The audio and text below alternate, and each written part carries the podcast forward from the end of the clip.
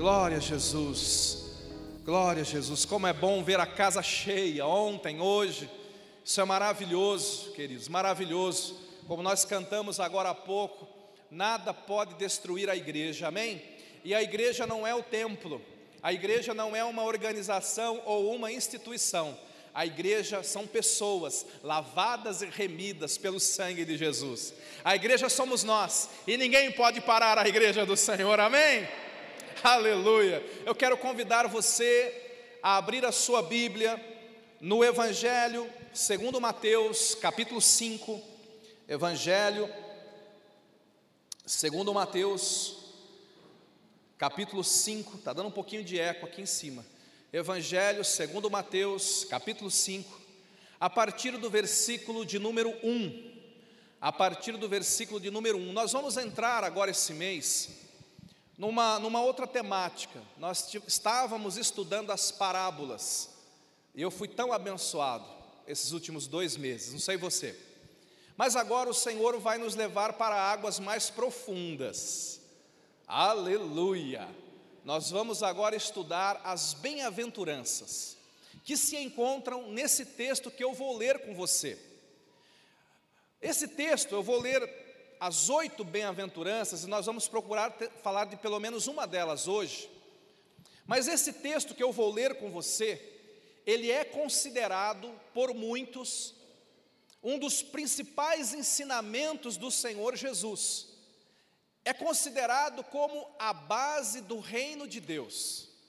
Jesus está pregando aqui o que foi chamado de Sermão do Monte. E agora, queridos, ele vai lançar aqui oito bem-aventuranças. O que são bem-aventuranças? Para que, que elas servem? Vamos aprender hoje.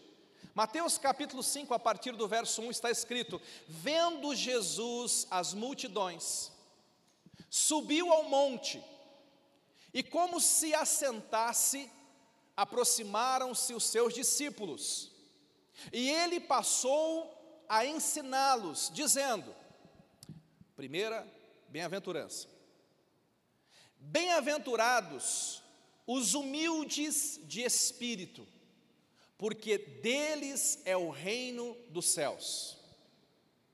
Segunda bem-aventurança, Versículo 4: Bem-aventurados os que choram, porque serão consolados. Bem-aventurados os mansos, porque herdarão a terra. Bem-aventurados os que têm fome e sede de justiça, porque serão fartos. Bem-aventurados os misericordiosos, porque alcançarão misericórdia. Bem-aventurados os limpos de coração, porque verão a Deus. Bem-aventurados os pacificadores, porque serão chamados filhos de Deus. Bem-aventurados, essa aqui é a oitava bem-aventurança, Bem-aventurados os perseguidos por causa da justiça, porque deles é o reino do céu. Só até aqui, nós temos um entendimento clássico de que existem oito bem-aventuranças, alguns conseguem desdobrar algumas delas e conseguem enxergar nove ou dez, mas vamos ficar com o entendimento clássico. Oito bem-aventuranças. Pastor, o que é uma bem-aventurança? A palavra bem-aventurado quer dizer abençoado.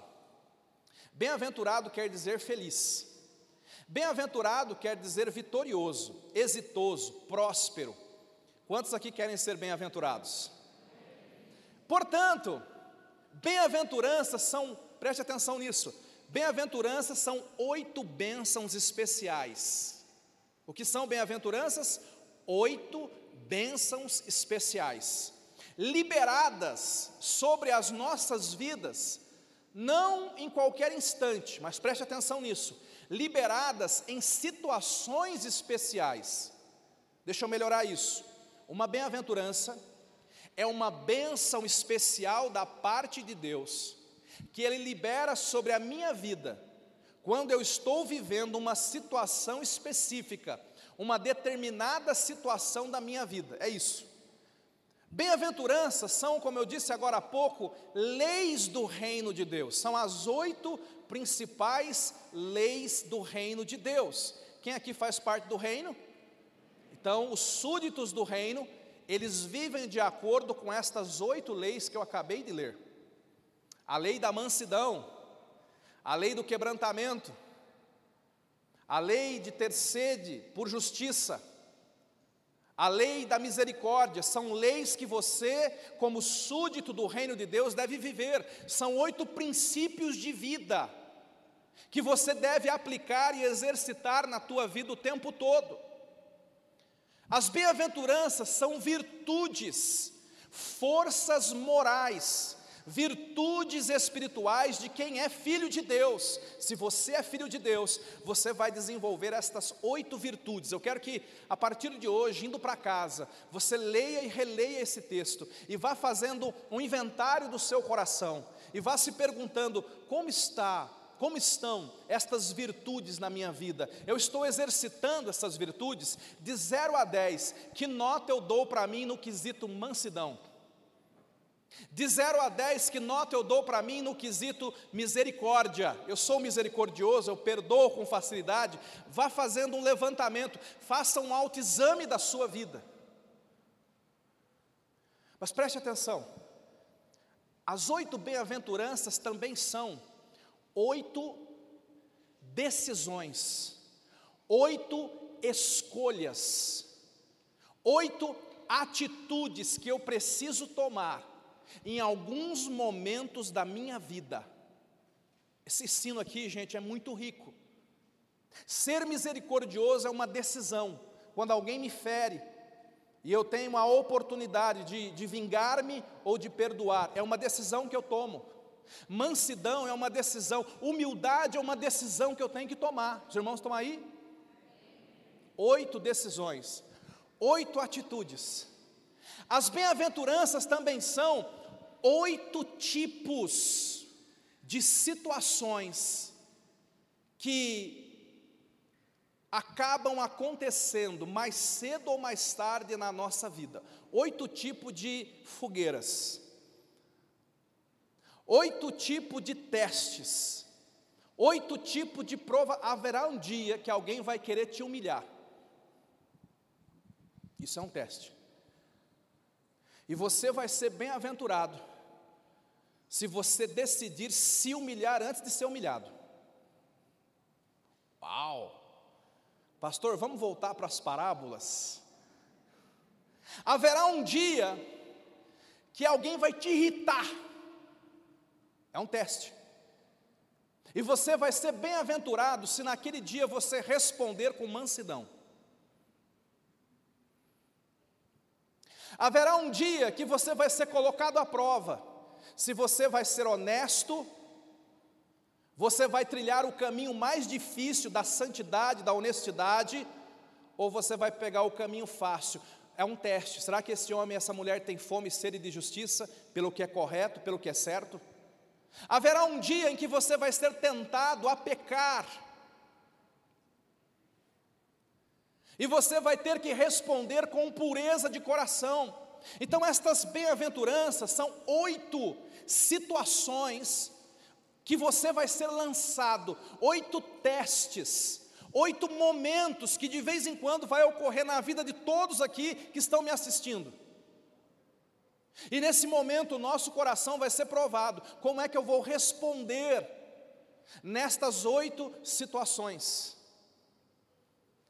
Eu quero que você entenda que existem momentos decisivos na nossa vida. A nossa vida ela é feita de rotinas. Você vem na igreja todo sábado, todo domingo. Você acorda num determinado horário, você vai a um trabalho, a uma escola, você habita num lar, você tem uma rotina de vida. Mas, no meio de toda essa rotina de vida, preste atenção, existem momentos que são decisivos na nossa vida. Os momentos da nossa vida não são iguais. Há momentos que vem um teste, e naquele teste, dependendo da forma como você decide, dependendo da forma como você responde, dependendo da forma como você escolhe, você pode ser promovido ou você pode ser rebaixado. Há momentos que se você responder bem, você ganha o coração do teu cônjuge. Mas se você responder mal, você perde o seu casamento. Há momentos que se você responder bem, você ganha uma promoção lá no teu trabalho. Mas se você responder mal, você pode jogar fora aquela carreira que você lutou tanto por ela. E eu já vi muita gente arrependida. Há momentos que nós somos provados no ministério, no serviço a Deus, e naquele, naquela prova, naquele teste, Deus decide derramar mais unção, mais graça, ou Deus res, decide dizer o seguinte: vá para o banco de reservas, saia do campo. A pergunta é: você entende esses momentos decisivos? Você está preparado? Você consegue reconhecê-los? Vamos falar um pouquinho sobre um deles hoje. Nós temos um mês inteiro para meditar sobre esses momentos. Mas eu quero falar sobre um deles, a humildade. Diga humildade.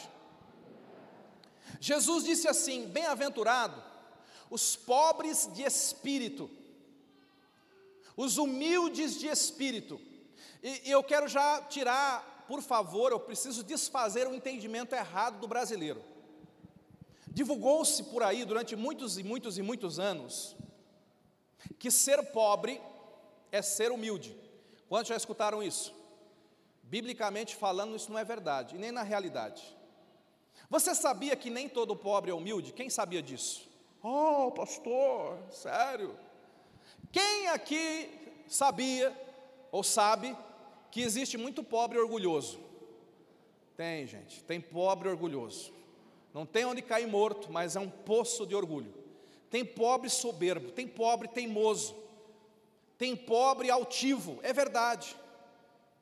E por incrível que possa parecer, por mais que isso possa chocar você, você sabia que existe gente com dinheiro que é humilde? Sim ou não? Quantos sabiam disso? Preste atenção. Orgulho e humildade não depende do que você tem no bolso, depende do que você tem no coração. Orgulho e humildade não está ligado ao tamanho da sua conta bancária, está ligado ao tamanho do seu coração. Então, quando Jesus fala assim, bem-aventurados os pobres de espírito, não é os pobres de dinheiro, não é os pobres financeiramente, é os pobres de coração. O que, que é ser pobre de coração? O que, que é ser pobre de espírito? Ser humilde. Pastor, o que, que é ser humilde? Ser humilde é ser simples. Ser humilde é considerar os outros superiores a mim. Ser humilde é reconhecer as minhas limitações. Ser humilde é reconhecer as minhas fraquezas. Você é humilde? Ser humilde é ser capaz de pedir ajuda. Ser humilde é ser capaz de pedir perdão quando se erra. Ser humilde é ser capaz de buscar conselhos. Não dá uma de sabichão, eu sei tudo, faço do meu jeito. O humilde, ele se aconselha. Você conhece uma pessoa, se ela é humilde ou se ela é arrogante, orgulhosa? pela quantidade de vezes que ela busca conselhos antes de tomar uma decisão. O humilde se aconselha. O arrogante não consegue pedir perdão. O arrogante sempre tem uma desculpa. Não, mas ele errou primeiro. Não, mas ele errou mais. Não, mas ele nunca vai mudar. Ou você tem humildade, ou você tem desculpas. Agora, a primeira bem-aventurança, a primeira bênção é para humilde. Jesus fala assim: bem-aventurados humildes, porque deles é o reino. O que é o reino? Justiça, paz e alegria no espírito. O que, é o reino? O governo e a presença de Deus. O que, é o reino? As oito mil promessas de Deus contidas na palavra. Para quem que é o reino? Para os humildes. E eu quero rapidamente, antes da gente passar a ministração da ceia, explicar para você como é que a humildade pode abençoar a sua vida. Como é que a humildade pode revolucionar os teus relacionamentos? E como é que a humildade pode destrancar áreas na sua vida que estão trancadas? Como é que a humildade pode ativar o poder de Deus sobre você? Meus irmãos, quando nós olhamos para a terra e para a história bíblica, nós percebemos que existem duas grandes forças competindo no coração dos homens: de um lado, o orgulho, do outro lado, a humildade. O primeiro orgulhoso não era humano. O primeiro orgulhoso foi um anjo, antes da criação da terra. No mundo angelical, um anjo chamado Lúcifer, aliás, aquele que porta a luz. A Bíblia diz que um dia ele se orgulhou, um dia ele se tornou arrogante, um dia ele quis tomar o lugar de Deus. Ele que significava o portador de luz, queria ser a luz. Ele dizia, diz lá no texto bíblico: Eu, eu serei semelhante ao Altíssimo, eu me, assentarei no seu trono. Muito eu. O problema daquele anjo, excesso de eu. Eu, eu, eu. Meus direitos. Justiça para mim. Ele caiu. A arrogância a soberba transforma anjos em demônios. Imagine o que, ele não o que ela não faz com homens. A soberba pegou um anjo de luz e o deformou a ponto de transformá-lo num demônio. A Bíblia continua.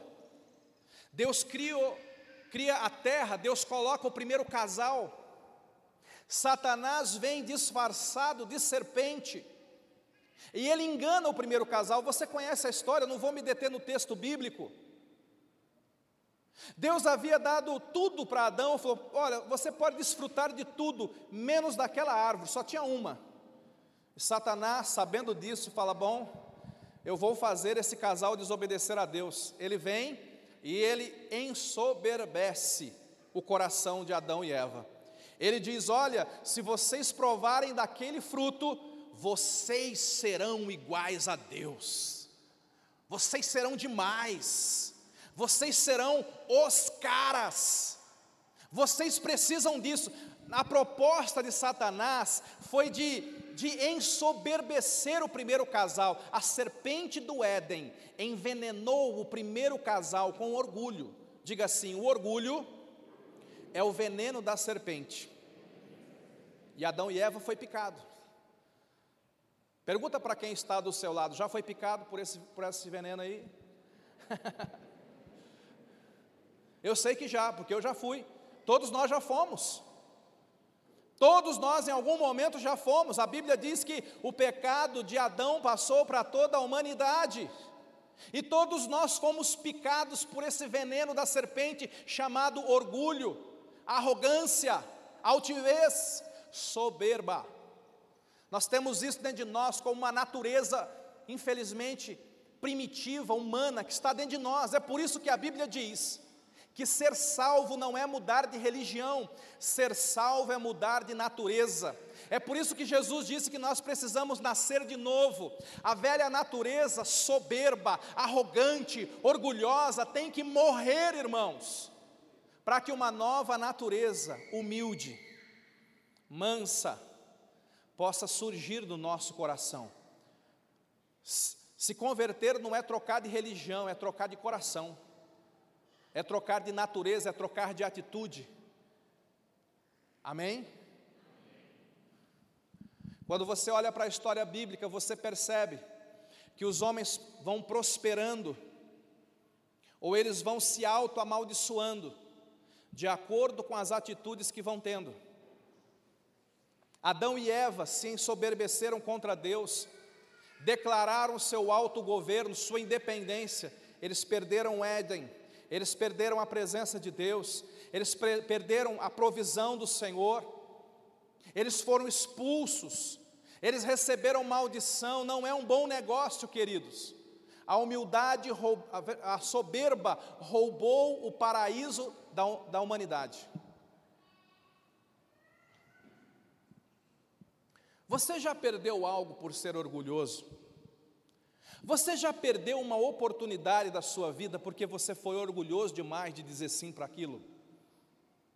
Você já perdeu um relacionamento porque você, uma amizade, porque você foi orgulhoso demais para reconhecer que você também errava ou para pelo menos perdoar aquela pessoa que errou com você? Você já perdeu um bom negócio porque não quis ceder alguma coisa?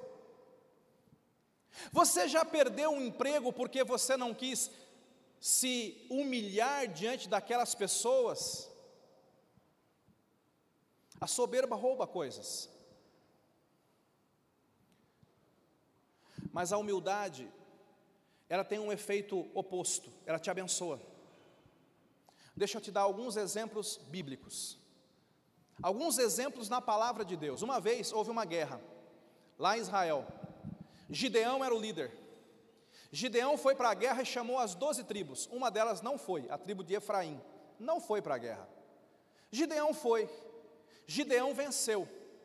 Quando Gideão voltou, a tribo de Efraim, que era muito poderosa, muito briguenta, por sinal, se arma e vai contra o Gideão e fala: Por que você não nos chamou?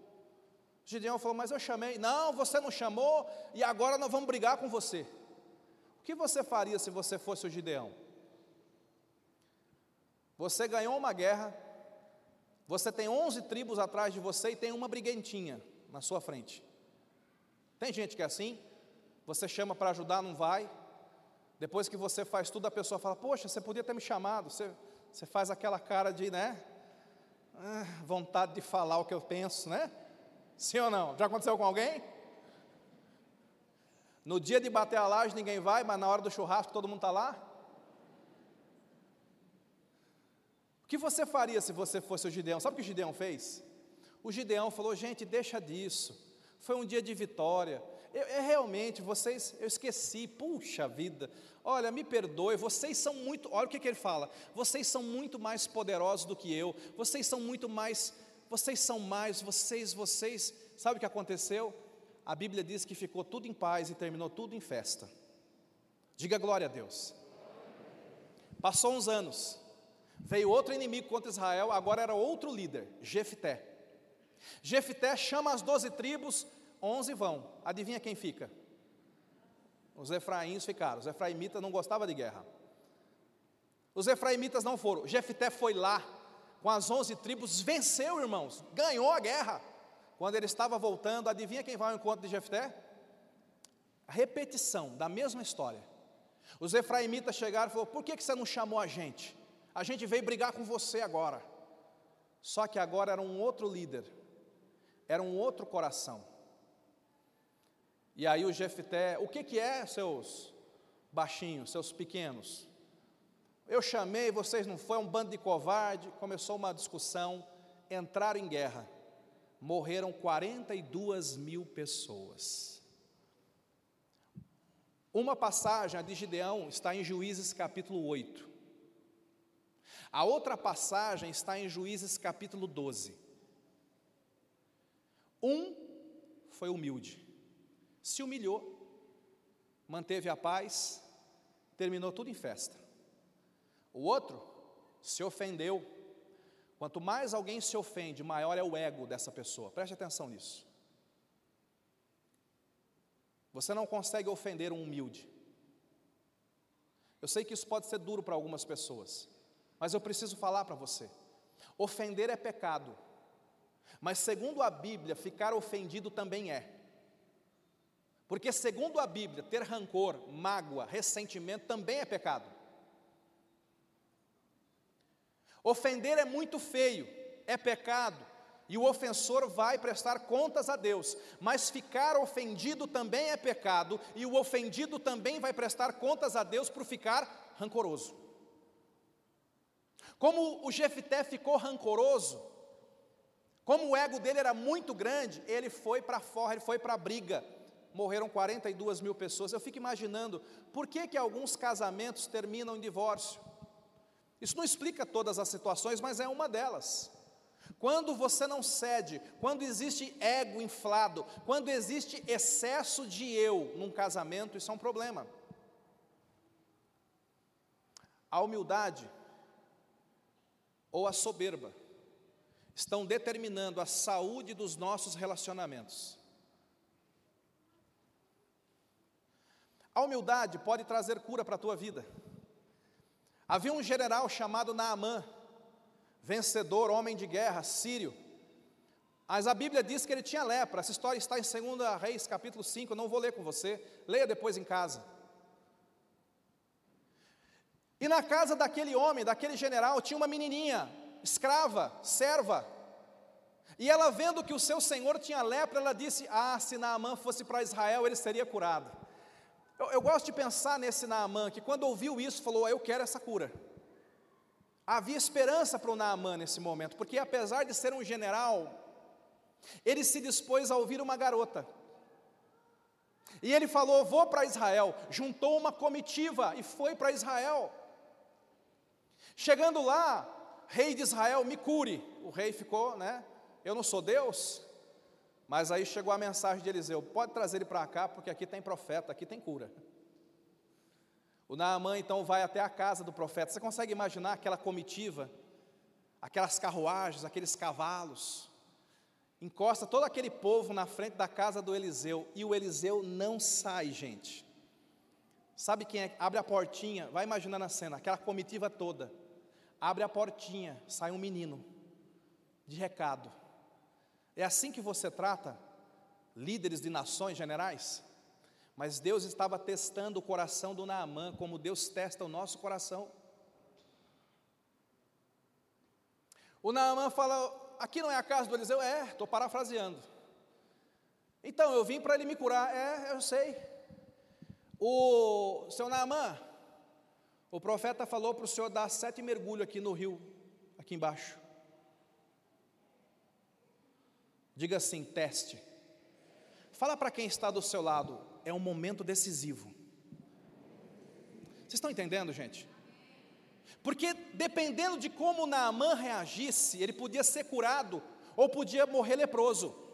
Momento decisivo. Quando Naamã ouve aquilo, ele fica muito bravo. O veneno da serpente se manifesta. Não é possível. Eu pensei que esse profeta ia sair, ia pôr a mão sobre mim, ia orar ao seu Deus. Eu vou embora. Ele está falando que o meu problema é sujeira, é falta de banho. Ele mandou eu tomar banho, eu vim buscar a cura, esse pastor mandou eu tomar banho. Eu vou embora. E quando ele se prepara para ir embora, se ele fosse embora, ele teria perdido a cura. Mas aí o servo dele, olha como ele está sendo testado: uma menina, um menino e um servo. Tem gente que eu conheço e fala assim: olha, pastor, quem vai pregar hoje, pastor? Por quê? Porque eu só gosto quando o fulano prega. Vai aprender com Naamã. Porque isso é veneno da serpente. O humilde aprende com todos. Salomão aprendia até com a formiga. Quando Naamã está indo embora, o servo diz assim: Oh, meu, meu senhor, se o profeta tivesse te pedido uma coisa difícil, você não faria? Faria! Então faça essa que é mais fácil. Quer saber de uma coisa? Vou fazer. Agora você talvez fique perguntando assim: por que, que Deus mandou ele tomar banho? Porque para tomar o banho naquele rio, ele tinha que tirar as suas medalhas. Para tomar o banho naquele rio, ele tinha que tirar a sua linda armadura reluzente. Para tomar o banho naquele rio, ele tinha que expor a sua pele leprosa na beira do rio onde todo mundo passava. Era um exercício de humilhação. Deus estava ensinando aquele general: você quer ser curado? Seja humilde. Alô, tem gente aí? A Bíblia diz que ele foi primeiro mergulho nada, segundo mergulho nada, terceiro mergulho. Isso aqui não vai dar certo, rapaz. Já era para estar tá começando a limpar, não está? Mas no sétimo mergulho, ele foi completamente limpo e curado. Sabe o que curou Naamã? Diga assim: humildade. Sabe por que tem gente que não recebe o milagre de Deus? Por causa do orgulho. Uma mulher cirofenícia procurando Jesus, orando em favor da sua filha. Primeiro Jesus se cala, mas quando Jesus abre a boca, Jesus fala: Ó oh, mulher, eu não vou pegar o pão dos filhos e dar aos cachorrinhos. Jesus chamou essa mulher do que, irmãos? Ah, se um pastor falar assim com uma ovelha hoje em dia, dá processo. Processo. Vou, vou botar o pastor no pau. Dano moral.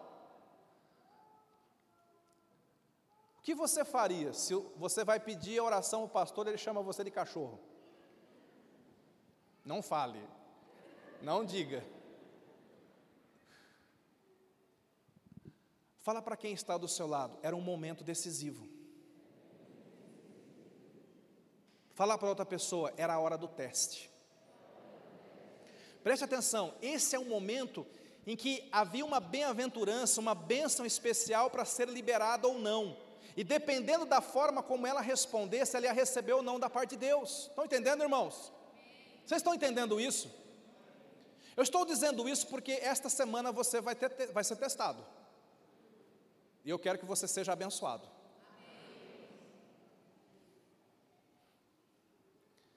Quando Jesus fala isso, aquela mulher, aquela mulher se prostra, adora. Ela diz assim: Sim, Senhor, mas até os cachorrinhos como eu comem as migalhas que caem na mesa, da mesa do Senhor. Ela se humilhou.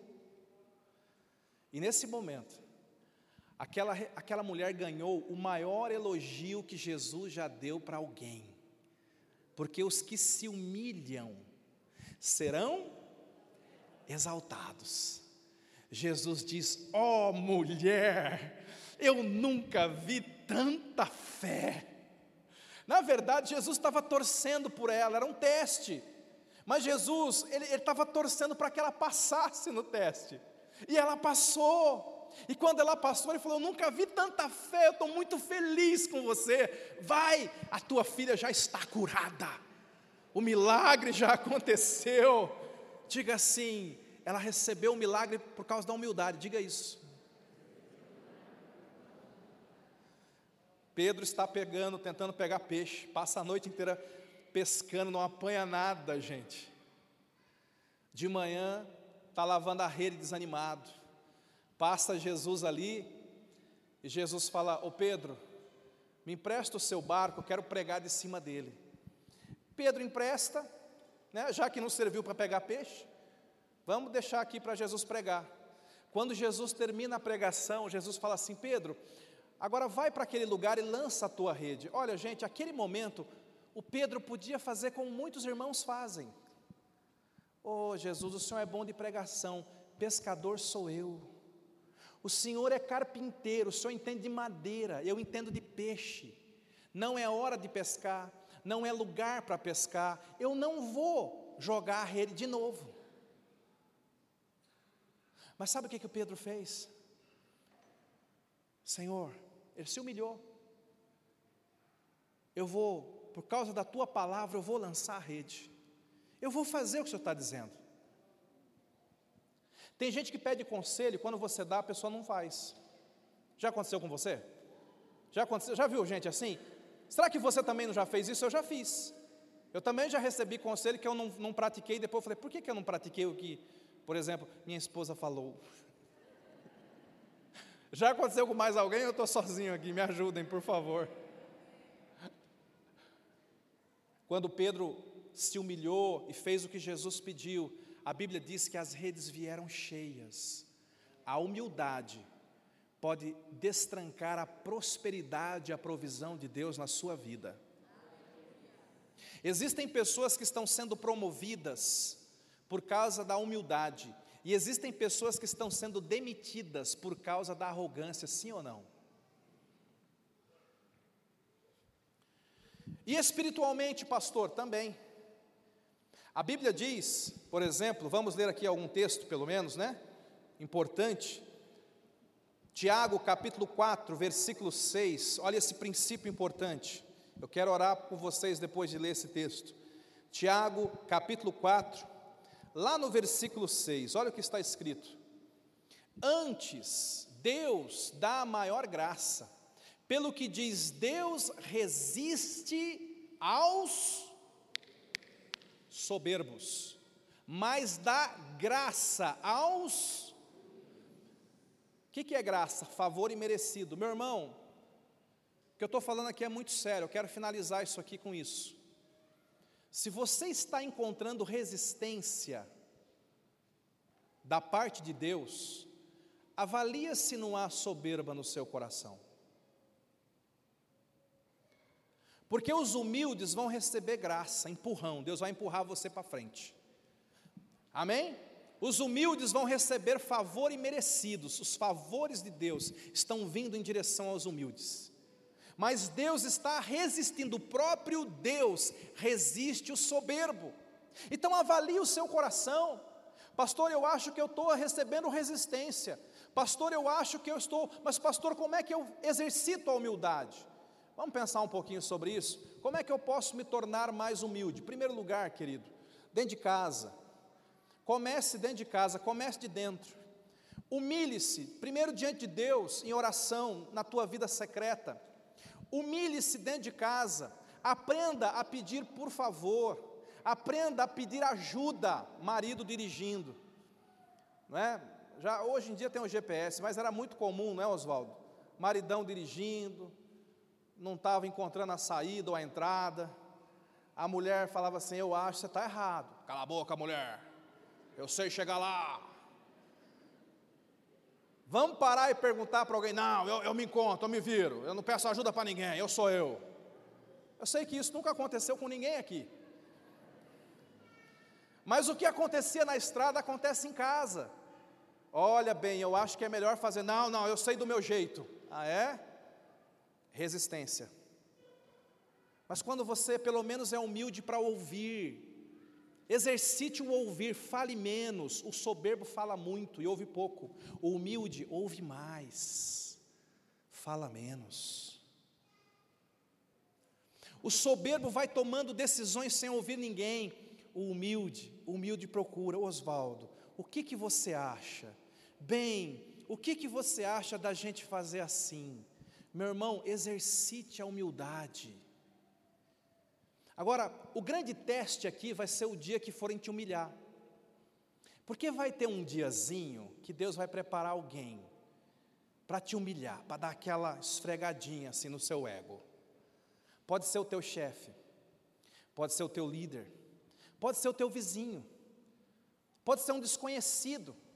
E aquela pessoa vai vir para te humilhar. Nesse momento, é o que eu digo, as bem-aventuranças também são, preste atenção nisso, credenciais de quem é convertido e quem não é. Hum, pastor, essa doeu. Pois é.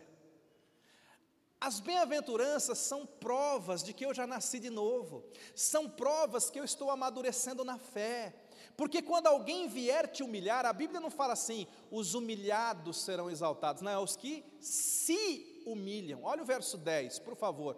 Tiago 4,10. Vai lá.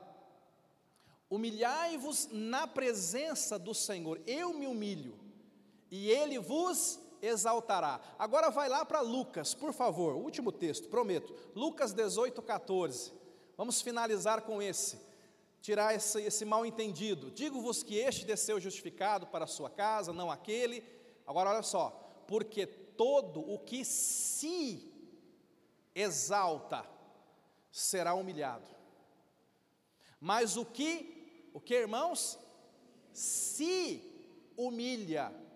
Uma vez eu estava trabalhando numa empresa e tinha um rapaz que ele aprontava todas. Ele chegava atrasado, ele faltava, ele fofocava, ele, ele fazia de tudo. E o chefe, de vez em quando, dava uns esfregas nele. E ele, convertido numa outra igreja, um dia ele falou para mim, né? É, o chefe me pegou hoje, rapaz. Mas eu creio que Deus vai pesar a mão na vida desse homem. Esse demônio que trabalha aqui. E aí ele citou o que muitos crentes citam, porque está escrito que os humilhados serão exaltados. Não é isso que está escrito. Se você foi humilhado, você não tem recompensa nenhuma por isso. Há uma diferença entre você ser humilhado e você se humilhar.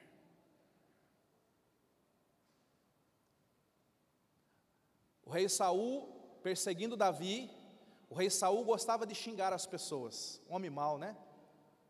Mas aí ele, ele, ele encontra Davi de longe. E quando o rei Saul vai abrir a boca para xingar Davi, olha o que Davi fala para ele: Ó oh, rei, quem sou eu? O Senhor é o rei de Israel, o homem todo-poderoso, e eu sou como um cão morto. Cão morto era uma expressão assim muito baixa para aquela cultura. Davi se auto-xingou. Davi falou assim: Eu sou um cão morto. Naquela hora eu penso que o Saul falou assim: Do que, que eu vou xingar ele agora, pessoal? Ele já se xingou, ele roubou meu xingamento. Eu ia, eu ia xingar, mas ele não deixou. Ele já se diminuiu. Davi se humilhou. Quando você fala para a pessoa: Olha, eu sou limitado mesmo, eu sou fraco mesmo, eu errei mesmo olha, me perdoe, realmente eu, eu mas pastor, e se, e se eu não errei? Meu irmão, se humilhe mesmo assim, porque Deus vai te exaltar. Eu falei para você que o orgulho é o veneno da serpente, Jesus é o antídoto. A Bíblia diz que Jesus, sendo Deus, não teve por usurpação ser igual a Deus, mas ele se fez homem, diga assim, desceu e sendo homem, ele se fez servo, diga assim, desceu mais. E sendo servo, ele se fez maldito na cruz do Calvário, desceu mais ainda.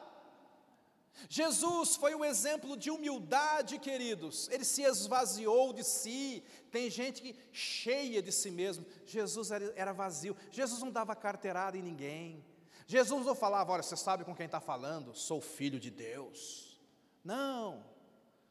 Jesus chega num, numa sala, está todo mundo ali para comer, mas tem que lavar o pé. Nenhum dos doze queria lavar o pé dos outros, porque ninguém queria se humilhar. Sabe o que Jesus fez? Pegou a toalha e começou a lavar. Pensa na crise de choro que deu em todo mundo. Pastor, como é que eu sei que eu sou humilde? O humilde serve. Todo servo é humilde. Você não consegue servir muito tempo no ministério se o seu coração não for humilde. Você não consegue servir as pessoas se o seu coração se ensoberbecer. Quem está crescendo em humildade começa a crescer no serviço, porque você quer ajudar as pessoas, você quer servir a Deus e servir as pessoas. Servir é um ato de humildade. Pastor, eu quero exercitar a humildade. Se inscreva no ministério, sirva. Sirva alguém, não viva para você, viva para abençoar também outras pessoas. O humilde, ele tem prazer em doar, não apenas em comprar. O humilde, ele tem prazer em renunciar, não apenas em conquistar. O humilde, ele tem prazer em colocar o outro acima dele. Eu quero que você, enquanto o grupo sobe aqui, você feche os teus olhos nesse momento. Eu quero ministrar na sua vida agora, com a graça de Deus. O Espírito Santo está aqui. Pastor, eu, eu tenho dificuldade em ser humilde. Pastor, dentro de casa eu tenho dificuldade de admitir meus erros. Pastor, como é que eu faço? Eu tenho boas notícias para você. A primeira delas é que Jesus habita no seu coração. Ele está aí dentro, você tem a natureza de Deus dentro de você. Ele morreu por você na cruz do Calvário, ele atraiu toda a soberba ali na cruz. Toda dureza de coração foi lançada sobre ele, ele foi moído, queridos, por causa do nosso orgulho.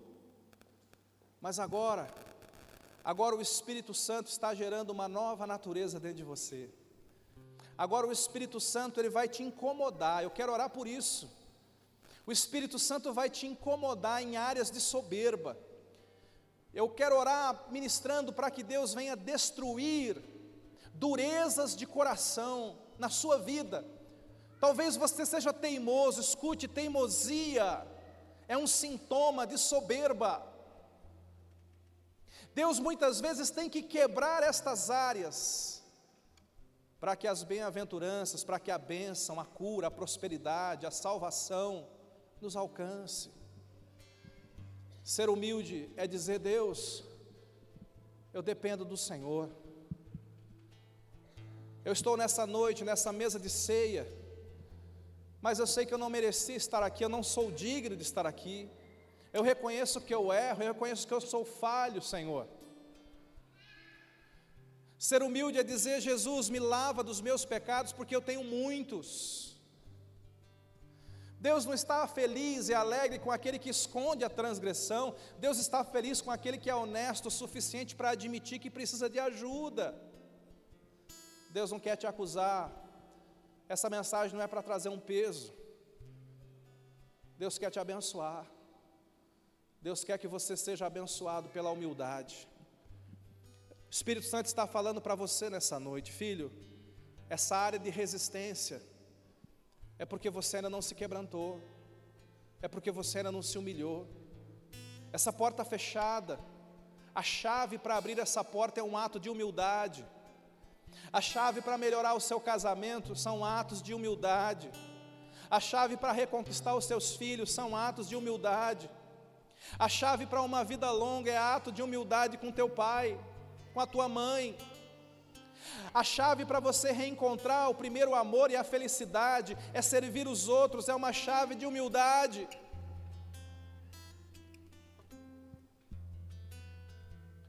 Coloque a sua mão no seu coração, você